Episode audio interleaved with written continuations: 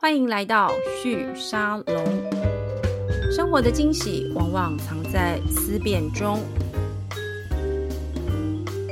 嗨，各位听众朋友们，大家好，欢迎回到旭沙龙的节目。今天我们的来宾是我也是认识蛮久的一位，最近怎么邀请的来宾都是老朋友。我们欢迎 Murris 的共同创办人及制作人赖培云 Iris 来到我们的节目。Iris 你好，Hello，大家好，我是 Iris。今天声音会有点磁性，因为感冒了，所以大家就是请见谅。对，好，我我其实我跟你一样，最近那个流行性感冒很严重，而且大家都是咳嗽，咳的蛮蛮辛苦的。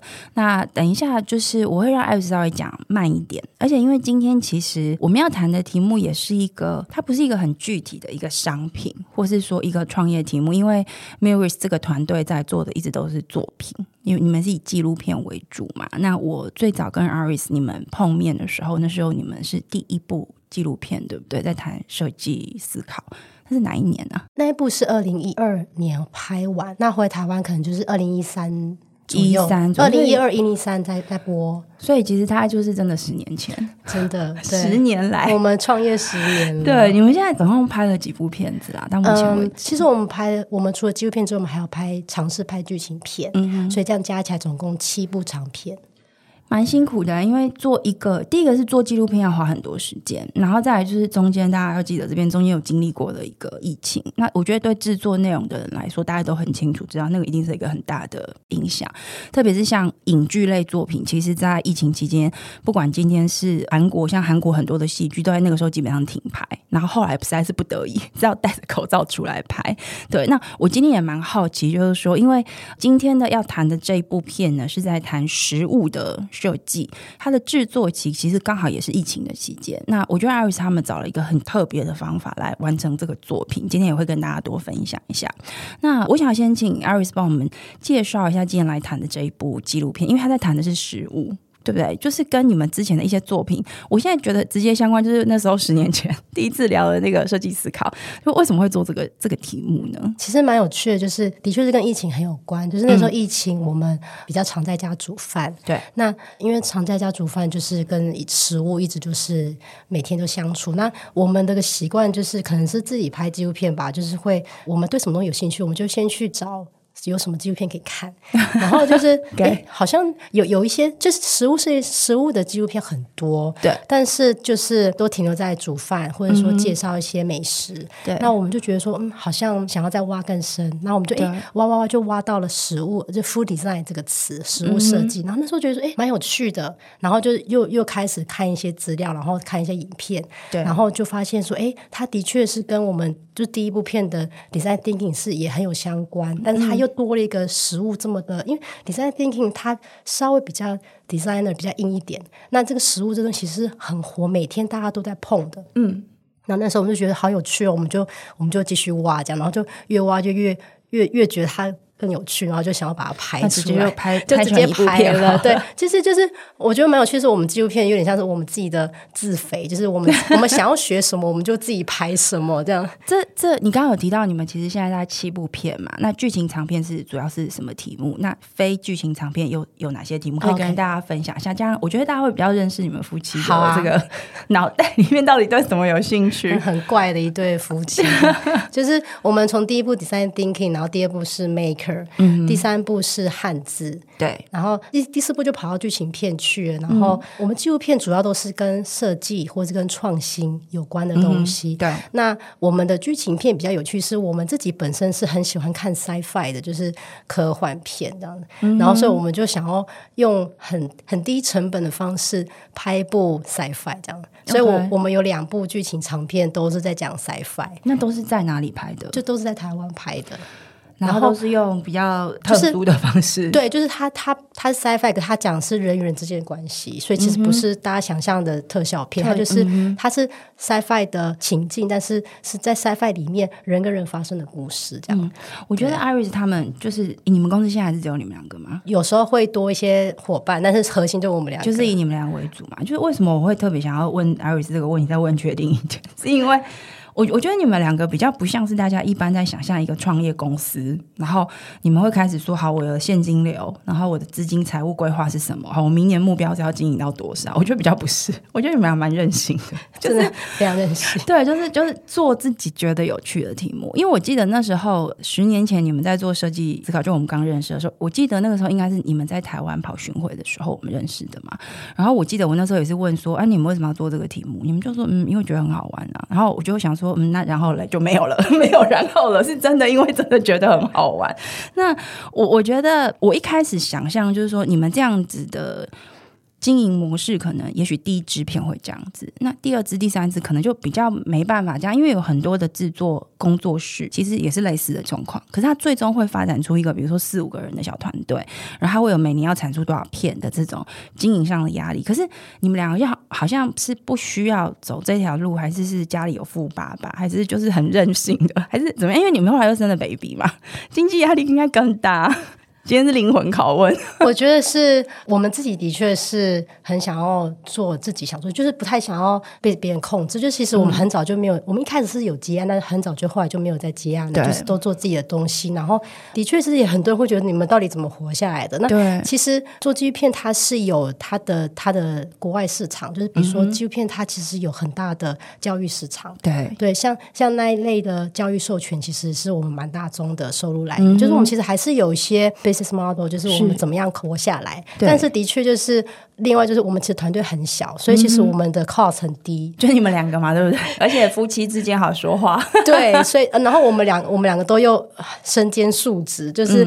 嗯就是那个东西，可能也许别人可能会花钱找外面的团队做，那我们就觉得说，哎，我们可以试着怎么自己来做。对，所以就是有点像之前我们去参加一个活动，然后那个那个活动的主办单位觉得，哎，我们很像那个电影小农，就是 从.从制作到发行，就是一条龙，就是我们自己包了这样。对，而且感觉就是一直到现在都还是这样。而且我知道你们的行销跟营业的模式，就是有点，我觉得是很游击队的逻辑，就是说第一个像 Kickstarter 是你们一定会上的平台，那。他最早的精神是募资，但我觉得他现在就跟呃我们在台湾看到 Flying V 啊、泽泽一样，他越来越形成一个行销曝光的一个平台。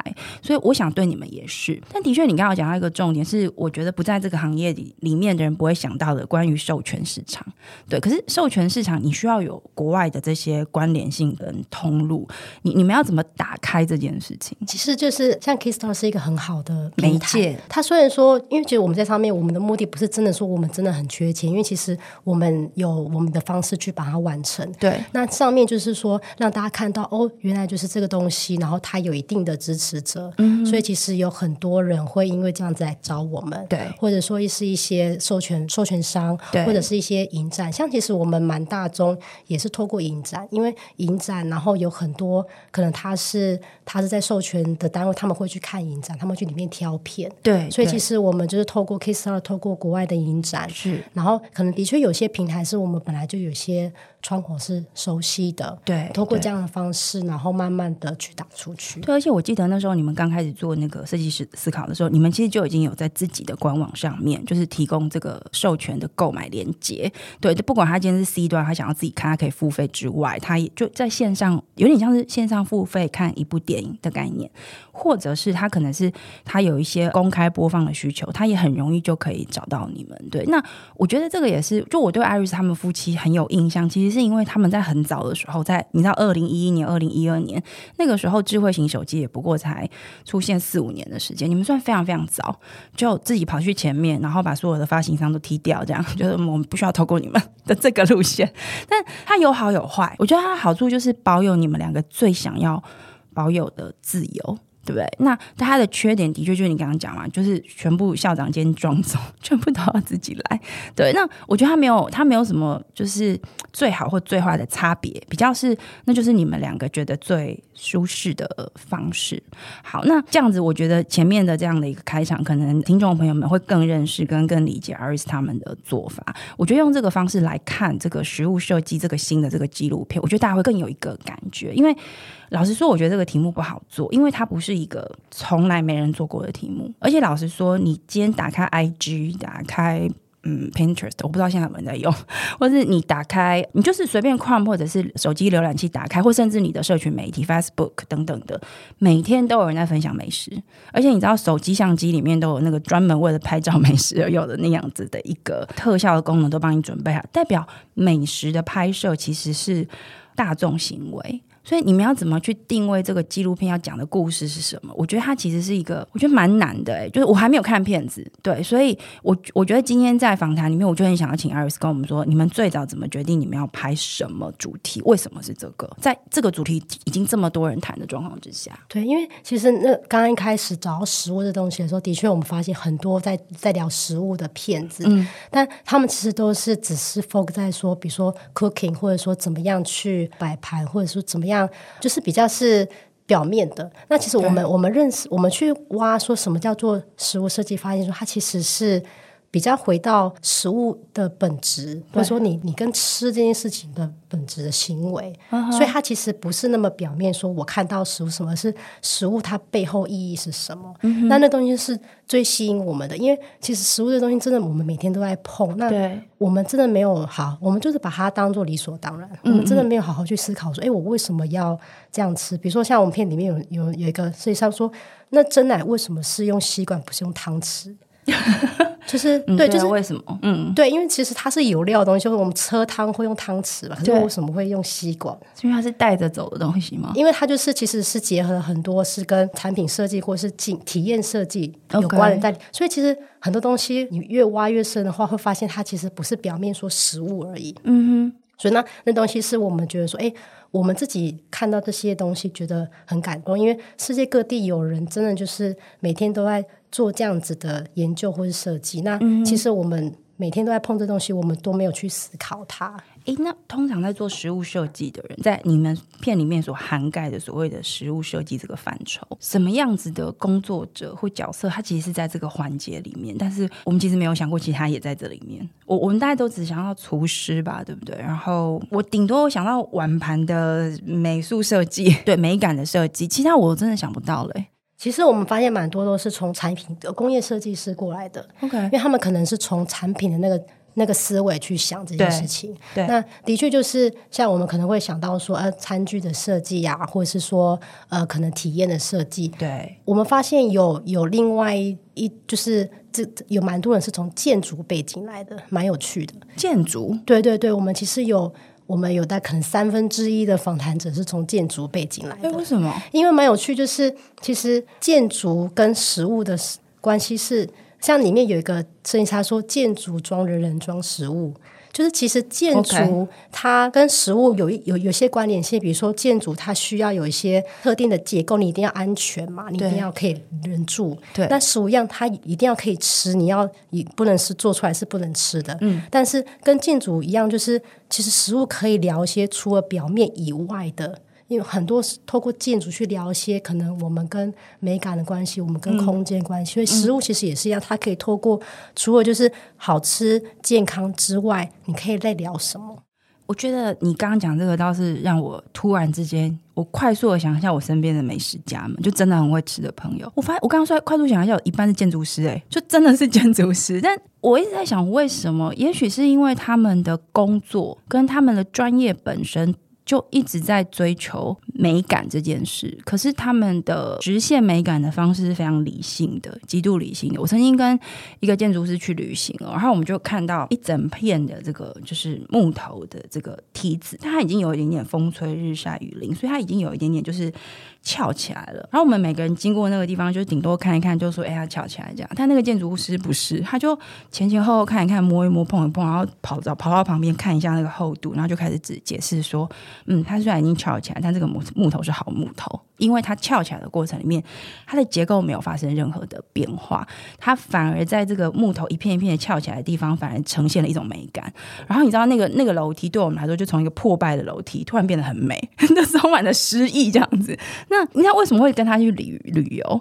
一看就是会看到这些东西，所以你就可以想见，当一盘菜放到他桌上的时候，他会用多少不同的方式来解构这个事情，所以也许是解构这个动作跟解构的这样子的一种习惯，我说下意识的这种职业病，让他们很容易变成这样子的角色。那当然还有另外一个原因呢，我觉得因为建筑师比较有钱，所以 他比较有机会，是有可能，对不对？他经济能力比较好，他比较有机会可以到处去看美食跟接触美食。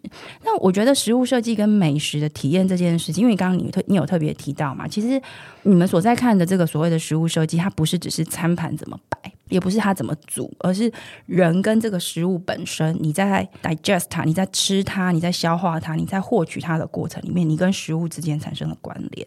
那这个就不免让我想到一些美食家、美食评论，他所牵涉到，例如像米其林餐厅这样子的一个机制。那我们都知道有非常多的这种很知名的厨师，他们都会出来反抗米其林，他们都会觉得说，就是。我明明就是个创作者，可是我却要被我不知道是谁的人在不知道什么时候的时间来告诉别人说我很棒，或我最近变不棒了 这样子。我觉得那是一个，就是对很多的这些食物的专业工作者来说，他其实是。很抗拒这件事情的。那我觉得对消费者来说，跟对米其林这样的评论者来说，他一样会有个角色上主观的选择。米其林会觉得那就是我们的我们的选择。那消费者有的信，有的不信。可是他对这个创作者来说带来极大的一个一个压力，而且他有一个很单一的 fine dining 的这个标准。那我不晓得你们在做这个纪录片的时候有没有接触到这一段，因为它跟文化跟价值选择有关。你们怎么看？有，的确，我们这次还蛮荣幸可以访问到，就是江正成江主厨，嗯嗯，他是米其林主厨，而且他也拒绝了米其林这样子，某个程度算拒绝，因为他把餐厅给关了。就是那后来，但在台北的那个 RA 其实还是还是在。对，那其实那个时候的确，我们有问关于米其林这个东西的，就蛮有有点可惜，是后来没有，就是那他讲那段，没办法剪进去。对，因为后来就觉得米其林，可是可是我觉得他回答很好，就是就是这段就是比较像是 outtake。嗯，那个电影 OK，就是我们就问他说：“那 Fine Dining 的意义是什么？”对，那我觉得他回答，我觉得就是就是我觉得蛮不错。他说：“Fine Dining 其实它其实不是像我们现在想的这么的表面。其实你可以回想说，像我们去看，我们去出土一些，比如说清朝的一些仪器，对，乾隆那时候他们怎么样吃这个东西，对，其实那就是他们当时的 Fine Dining。” Fine dining 其实意义就是说，我要我要用我现在这个时代最好的东西，对，那去呈现给人民。那当然就是这个东西，它会变成是一个有点像 trademark，就是之后的人也许他想要了解现代这个时代的文化。的文化的大家吃的 culture，对。的用的餐具的用的食材，它就是要透过 fine dining，嗯，因为那东西就变成是。我我之后历史可能悠久以来，我我需要留下来的东西，所以其实 fine dining 它意义不是只是限于现在说哦，大家吃很高级的东西，它它意义是更深远的。它可能不一定规定一定要是一盘菜一盘菜的出，也不一定一定是法式节奏。因为如果以他举的这个例子来看，呃，满汉大餐 对不对？满汉全席。那个十全老人弄的，他就是会有这种当时整个大江南北所有的中国的他们一套饮食文化在那里面。那那个那一桌满汉全席，某个程度就是满家汉嘛，就是其实他在反映的是当时的清朝社会跟清朝的皇帝他想要展示他也容汉的这样子的一个企图。那至于后代怎么去看待他，那个是后代的历史诠释。所以回到这件事情。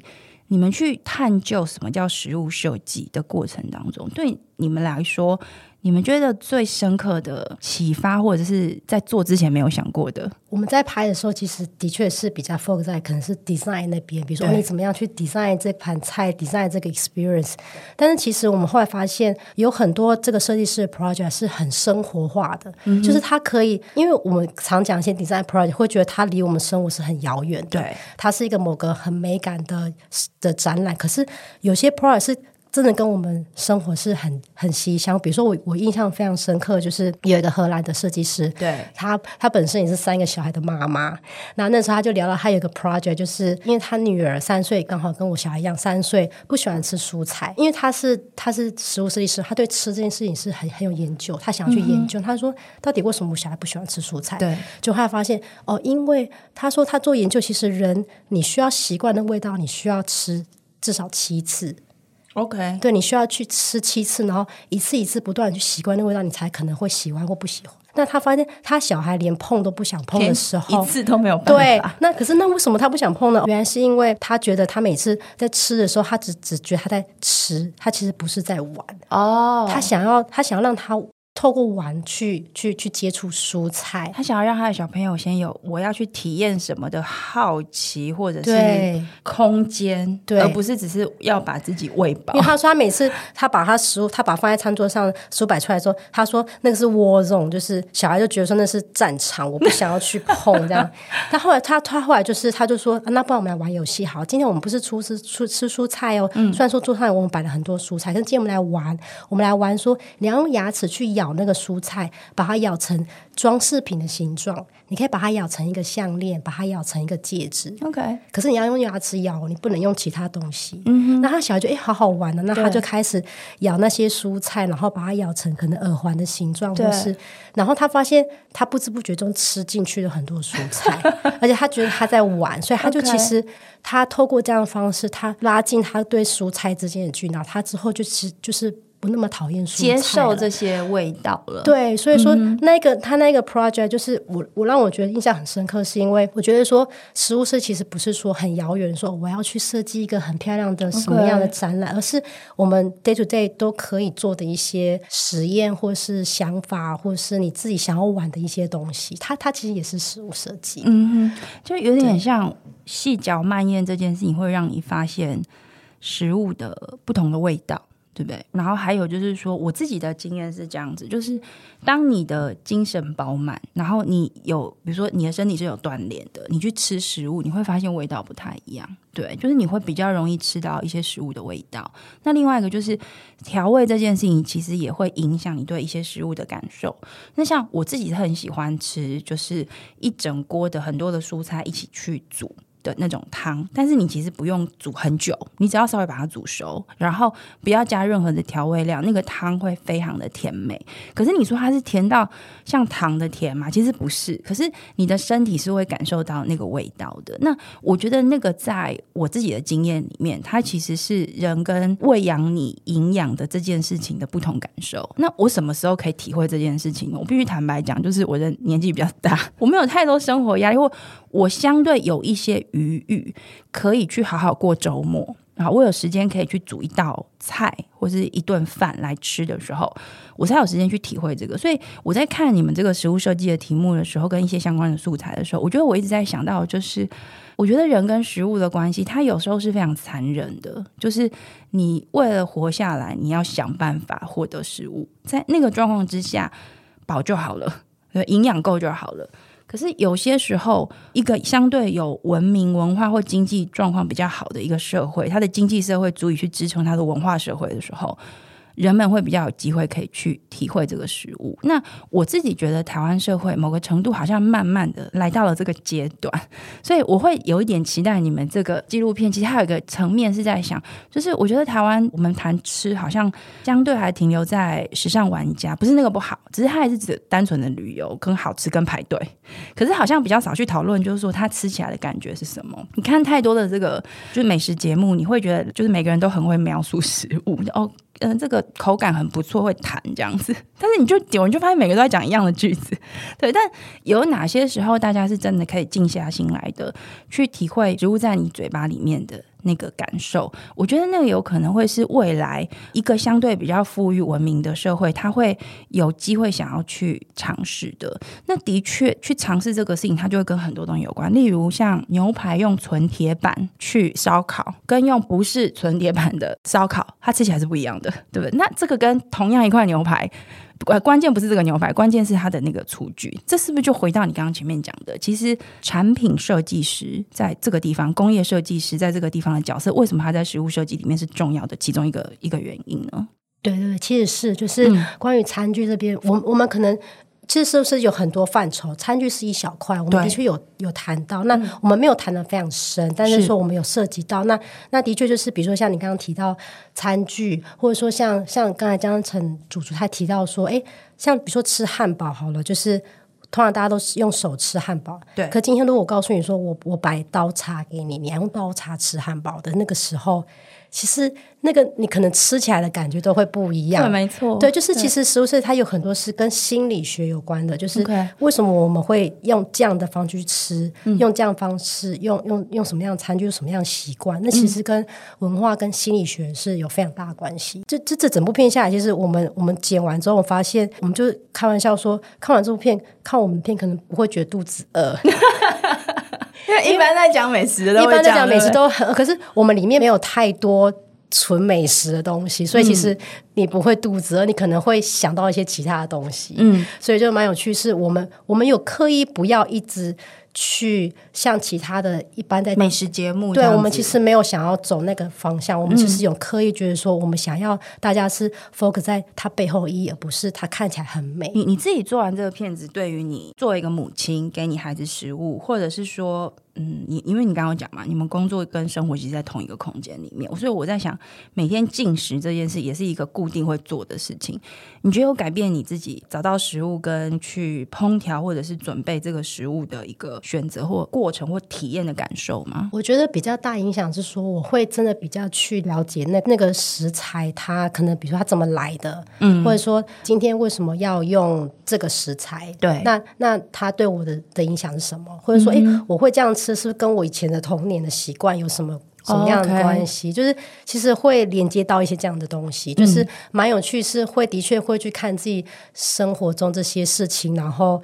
哦，原来他其实不是只是我们表面上看到这些东西，像小朋友吃也是，就是的确就是像刚才那那个设计师一样，他我在喂我小孩吃东西的时候，的确也会遇到有一些这样子的问题。那后面的问过吗？就是真的让他玩游戏？有有，其实就是我们会让他可能他餐桌上摆一些食物，让他自己去玩。嗯，就是他们也说，就是像那个设计师设计师说，他其实不会避免小朋友去玩食物。他说玩食物是一个他们。必经的过程，对，那可能以前我们都觉得啊，玩食物很脏，会弄到处都是。但其实就是让他去玩，让他去吃食物，就是无感，就是你的你需要去碰它，你需要去闻它.去吃它，哦，所以不是只是去吃，对不对？对，是有时候是听。其实我们里面有有讲到，其实食物是跟听觉有关系的，嗯，所以这这些感官其实都需要被用到。嗯，他才会真的是很完整的去体验那个食物。那你们这个片子是在疫情期间完成的嘛？所以人被关在台湾，那国外的部分，因为你们也访了很多外国设计师啊，外国的受访者，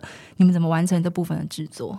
对，其实这次我们这部片就是包含台湾，总共有五个国家，嗯，就是意大利、西班牙、荷兰、英国，然后台湾这样，都在欧洲。对对，我说其实真的蛮妙，就是食物设计，美国真的比较少人在讲，哎，嗯，比较多欧洲人，我觉得可能他们对美食的确已经在。Next level 就是对，就我们刚刚讲那个文化跟文明的那个累积很久，对不对？所以他们会很 care 这件事情。对，所以说那个时候的确因为疫情关系，我们没办法飞出去。嗯，那我们就是透过是远端跟当地的团队合作。你们怎么找到这些团队啊？就其实这个这样远端合作，我们从汉，我们从第三部片汉字，就开始在练习。嗯，就是说，虽然那时候没有疫情，但是那时候我们就意识到说，哎，我们不能每次都扛着设备自己飞出去拍，因为真的太辛苦了。嗯，所以那个时候我们就是会，我们在当地，我们需要透过一些。网络的搜寻，找到跟我们风格类似的团队，OK，然后而且是要花非常多时间前期沟通，嗯，因为像我们片子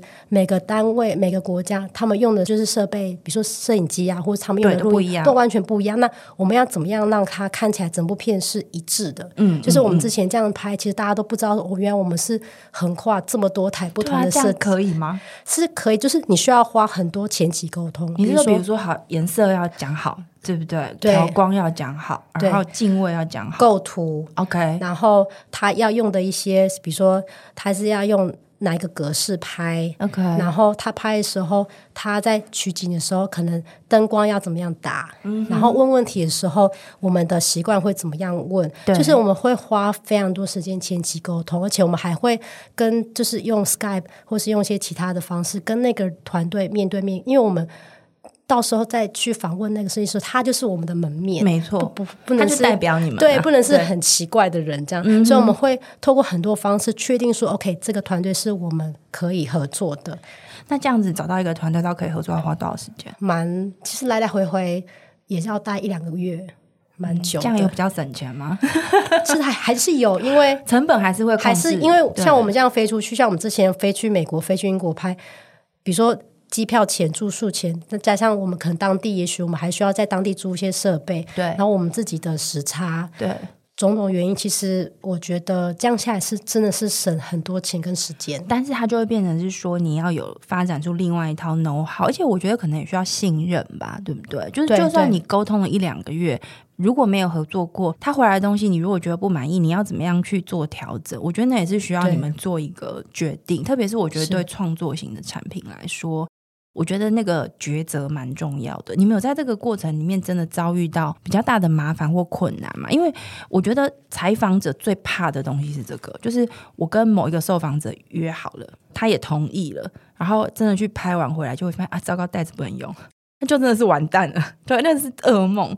对，那你们会遇到这样的状况吗？如果有，要怎么解决？我们遇到最大的状况比较是声音录的不好。OK，对，其实档案那些我们其实蛮幸运，都没有遇到什么很大的问题。但遇到最大问题就是声音，因为收音不好。对，因为可能他当地，比如说像我们这次的很多的访谈者，也是有一位访谈者，他他在。拍的时候，外面正在办活动。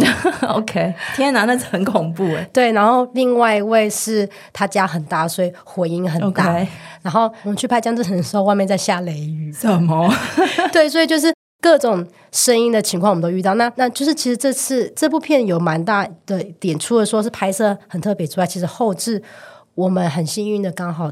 这一这一年两年 AI 的一些辅助.所以其实的确我们这次的声音部分有用 AI 去做一些修补，对，对，其实是非常有帮助的。哦，真的哦，他的做法是什么？对，就是交给 AI 去帮你们把一些杂音或不要的声音滤掉，这样子吗？对，它就是有一个软体叫 Descript，就是它它其实是在用 Podcast 软体，嗯哼，它是 Podcast，你其实可以直接用那个声音去做剪接，嗯哼，那然后他会帮你去弄。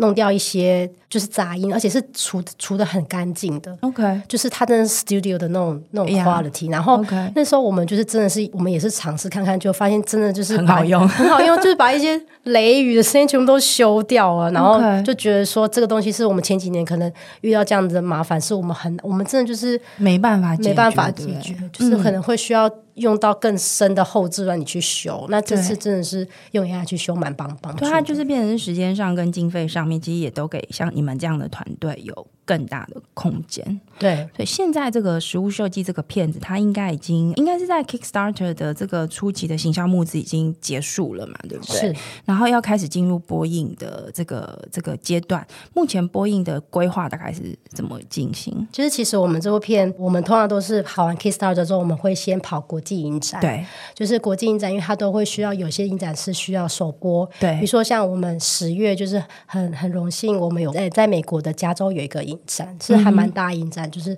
要世界首映这样子，嗯、那就是在那边首映完之后，还会有陆续陆续一些影展，对，那才会开始到一些比较是说平台数位平台，或者说我们在台湾也会举办一些放映的活动，嗯哼，然后那那放映活动完之后，就是比如说 MOD 啊、Catch Play 那些，我们都会上上去，OK，所以这个。大概就是一年一年多的时间，大概半年到一年半年到一年。你们自己现在在看这种影片的发行渠道，这个其实我们十年前就聊过，但这十年又变化非常非常的多。对，你们自己在看这个发行渠道的变化或变迁，对于像你们这样的团队，Muse 这样的团队来说，你觉得有哪些更新的可能性跟空间？提供给你们可以去做这样的规划，其实真的变化蛮大。就是像您刚刚提到说，我们几年前一开始就是有自己弄网站啊，你可以在上面购买数位档或什么，或你可以在上面直接看，像这一类的东西，就是当时叫 MOD。对，那个时候这就是 Video on Demand，其实现在已经没有了哦，都没了，就是非常的少.就是因为大家其实因为。串流太方便了，Okay. 所以我不需要去下载一个档案到我自己的电脑。也是，从消费者的角度来看，我何必嘞？对啊，对不对？所以说，就是串流这东西的确会影响很多我们。之前在做影像的，比如说，所以我们就会更需要去跟串流平台去做合作，嗯，嗯，然后再加上就是我们也观察到说，像我们的长，我们的影片是长的，嗯，就是我们是长，我们是长片，对，虽然说我们不是像其他电影那么长，就是我们大概一个小时上下，对，但是对现代人的习惯来说，这已经是很长了，对，是有负担的。对他们其实很习惯，现在人习惯就是短影音，对，就是很快很短。没错，我刚刚就在想说，那这样你们竞争的对象该不会是那个一分钟三十秒的短影音吧？有有一点不一样，就是其实我们我们发现观看的习惯还是不一样。比如说，你可能会在公车上或者什么有有空会滑一下，可是你你如果想要看这一类东西，好像通常大家都会习惯哦，回到家我有一个比较长的时间，我想要来看才会看，所以有一点不一样。但是我们也会去思考说。我未来像我们之后可能要继续拍片，我们可能会改变一下方式。也许比如说我们长度就会变，比如说也许就我们现在其实也还没有确定说会想要走什么方式。比如说可能本来是一部一个一个小时的片，也许我们会把它拆成不同的小片段。嗯、那可能放的平台也不会像现在就是可能是一次发，而是也许是比较频繁的发之类的。Okay, 所以就是。会因为现在大家观看影片的习惯不同，去改变我们之后发行的方式。那你们收费的方式会做什么调整呢？就是这部分我们也还不知道，就是我们现在还 还还在观察。所以我们因为其实像我们那天做研究，是 YouTube 其实已经是传统媒体了。对，就是那个时候，我们当时它是新媒体，它现在已经是传统媒体，所以其实一直在变的时候，我们要怎么样去做调整？那会影响到 Muse 这个团队、这个公司它的整个营运发向的方向的一个规划？也许会，但是我们像我们之前去跟学生分享或什么时候，我们还蛮常说，其实我们喜欢做 Things that don't change，就是有些东西，即便媒体在变，世界在变，有些核心的东西是不变。比如说，你怎么样去讲故事，嗯、你怎么样去。拍这个东西，你怎么样去找到 idea？那东西是不会变的，所以我们我们会抓到那些东西不变，那些东西是支持我们继续走下去。那个还是一个核心的职能，这样。对对对对对。我们刚刚聊到，就是说，你刚刚有提到。在核心职能上面，其实还是是说故事的本质，发现好题目的这个能力。但我想，其实，在整个数位发行跟串流的这个新的趋势之下，的确就是你们要怎么样去跟乐听众之间有更多的接触。我觉得那会是非常多的影音制作团队，或者说内容制作团队，我觉得是一个大家都还在观察、努力，而且各自在寻找这个创新方法的一个过程。那接下来，在台湾的乐听众，如果想要看到这部片的话，他们可以透过哪些管道，或者在哪些时间点，他们是有机会可以看到的？就是我们现在，我们是有一个脸书专业，是，就是我们会把之后如果有在台湾有任何放映的活动，我们都会分享在上面。所以就是大家可以去 Facebook 就搜寻 Food and Design，或是食物设计，应该可以找到我们的脸书专业。是，然后。就是可以 follow，然后我们有任何的讯息也会贴在上面。这样，接下来我想要问一个比较，也是我觉得有点灵魂拷问的问题，因为你们的纪录片都是以访谈为主，我觉得访谈这个事情它有它的迷人之处。因为我自己也是记者，我很喜欢去做访谈。我觉得访谈有时候就是你其实某个程度透过你的专业的角色去强迫某一个厉害的人就拨时间给你跟你聊天这样子，但访谈它有另外一个限制，就是说它。透过这个对话的过程里面，你会让这个受访者说出他的观点跟他的看法，但同时一些比较细致的一些脉络的爬书啊，或者是整理这一段，他就比较难透过访谈的方式来表达。那你们在选择纪录片跟这个制作的路线上面，因为其实已经做蛮长一段时间了，你们对于访谈的一些呈现模式，或是未来你们在继续做其他的片子的时候，会思考就是说怎么样去定位你们在市场上的区隔角色。例如，我举个例子，回到食物设计，你刚刚在聊的时候，我就很快的想到很多，就是包含比如说像厨具。台湾其实有非常多的这些在帮知名品牌做代工的这些厨具厂，真的都在台湾。那他们是大家看不见的，可是他们手上也非常多的 know how。可是你去访谈，他不一定能够问到什么很厉害的东西。他他们手上的这些东西，可能研究完聊完之后，他必须要用很细密的这种。呃，侧观式的第三人称的方式去做成影片来描述它，这个是很传统的某一种纪录片会用演的。对，那我想以 mus 这样的团队状况来说，比较难用这样的资本或这样的模式来制作片子。但因为你们两个经验会越来越丰富啊，会不会想要就是稍微有机会可以做资本大一点的、制作难度深一点的、规模稍微大一点点的案子呢？或者是如果不要？或者是说你们觉得嗯，还是要找到一个分寸，一个一个中间折中点，那你们要怎么去找到那个最刚好的模式？我们其实也一直在思考的问题，就是我们要走向更大规模，还是说我们要维持这样子的方式？对，其实如果说有更大规模，但是适合我们的制作方式的话，我们当然会愿意尝试。嗯，只是说就是大规模有时候你的确会，比如说可能投资商或者是怎么样方式，有比较多人想 control 这个作品的时候，我们就会想要把它拿回来。来，就是 因为我们觉得说，我们是对骗子其实是会有自己想要的方向。对，那如果说那个方向是大家无法认同，我们就还是会回到说，那我们用我们这样这样的方式做，其实也没有那么的糟糕。你们你们通常最想要拿回来，不想给别人碰的是什么？我 会举一些例子，比如说骗子的方向吧，比如说可能也许同样在拍实物设计，如果说今天是个我不知道比较大的企业，或是说是什么样的制作。他可能会想要透过是不要拍一些太太就是小的 project，我想要拍的是比较是大的设计师、Okay. 大的主厨，或者是他为市场考量。对，那但是其实我们就是我们团队可能还蛮喜欢去挖一些，就像你刚刚提到，的确的确有些东西是你问很难一次问出来的。那其实我们都会去习惯是，比如说从一些生活化的方式去跟他聊，或者说也许、嗯。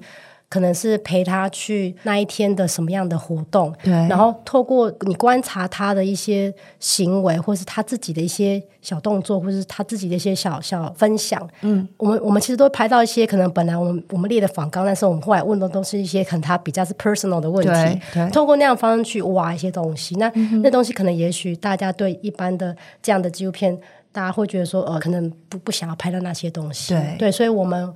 那是我们比较想要自己去 control 掌握的东西，对对，就是我们想要用这样的方式去，可能去讲故事。是，其实这个我觉得也会取决于，就是说你们怎么看 Murris 这个团队，你们想要占据的市场。就是你很难要求要很大众市场口味，但是又要完全符合你们想要的那样子的一个说故事的取向，对，所以其实还是一个选择的一个过程。那这样我觉得听众朋友听到这里，可能也会更理解为什么 Murris 就他们夫妻做了十年，仍然是 用这个规格在做。因为我相信你们有很多机会是可以做稍微大一点的规模的案子的，但要不要做，它其实是一个不是大就好。我我觉得我们最近的这个旭沙龙的很多的访问跟访谈，好像都。不约而同的碰触到这个议题，因为我们开始有蛮多的这个创业的朋友都来到第七年、第八年甚至第十年的一个阶段，大家也都纷纷已经有些机会可以去做选择了。然后你就会发现，有的人选择大，有的人选择不要做大，背后都有一套他的这个理念、理想跟他的选择的原因在。我觉得关键其实是那个原因，通常那个原因会让大家更理解这个团队它的核心本质是什么。那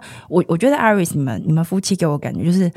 很爱说故事的人，对，但是你们说故事的方式不是说完就好，你们会有一套，就是去把故事挖掘过来那个过程，那个故事，故事的故事，你们要讲给大家听，这样子。那我我觉得那个过程其实是还蛮，你很容易在里面找到感动之处啦。因为我自己也是一个喜欢说故事的人。其实我觉得采访者最大的幸福，就是在采访现场大家看不到那些背后的镜头。那你们团队刚好是喜欢把那个镜头。也带出来给大家看的，这个是我觉得 Murris 的特色。那今天非常谢谢 Iris 来到节目里面跟我们分享这个新的，应该算最新的吧，对不对？最新的这个实物设计的这个纪录片。那如果大家对这个片子有兴趣的话，要怎么找？呃就是找实物设计吗？对，就是在 Facebook 上面搜寻 Food and Design，OK 就可以了。好，Food and Design，那你可以找到之后呢，就可以看到他们相关的一些活动。那如果你对 Murris M U R I S 这个团队过去的作品有兴趣的话，要怎么找到？我们的网站是 Murris Media，就是 M U R S M E D I A dot com，OK，对，或者说你搜寻 Murris。缪斯应该可以找到我。OK，缪斯，对对对对，大家可以搜寻这个缪斯跟 Murris 这个关键字。他们团队的作品的总量不算多，但是他的这个分类跟他的独特的风格性，我觉得是还蛮强烈的。那蛮推荐大家去认识他们的作品。谢谢 Iris 今天来到我们的节目，谢谢，谢谢大家收听。如果你喜欢我们的内容，可以在 Apple Podcast 上面给我们五星评价，还有在各大平台按下追踪。也欢迎在 Instagram 上面搜寻 Sunrise Medium Podcast，追踪更多我们节目更新的消息，我们下一集再见喽，拜拜。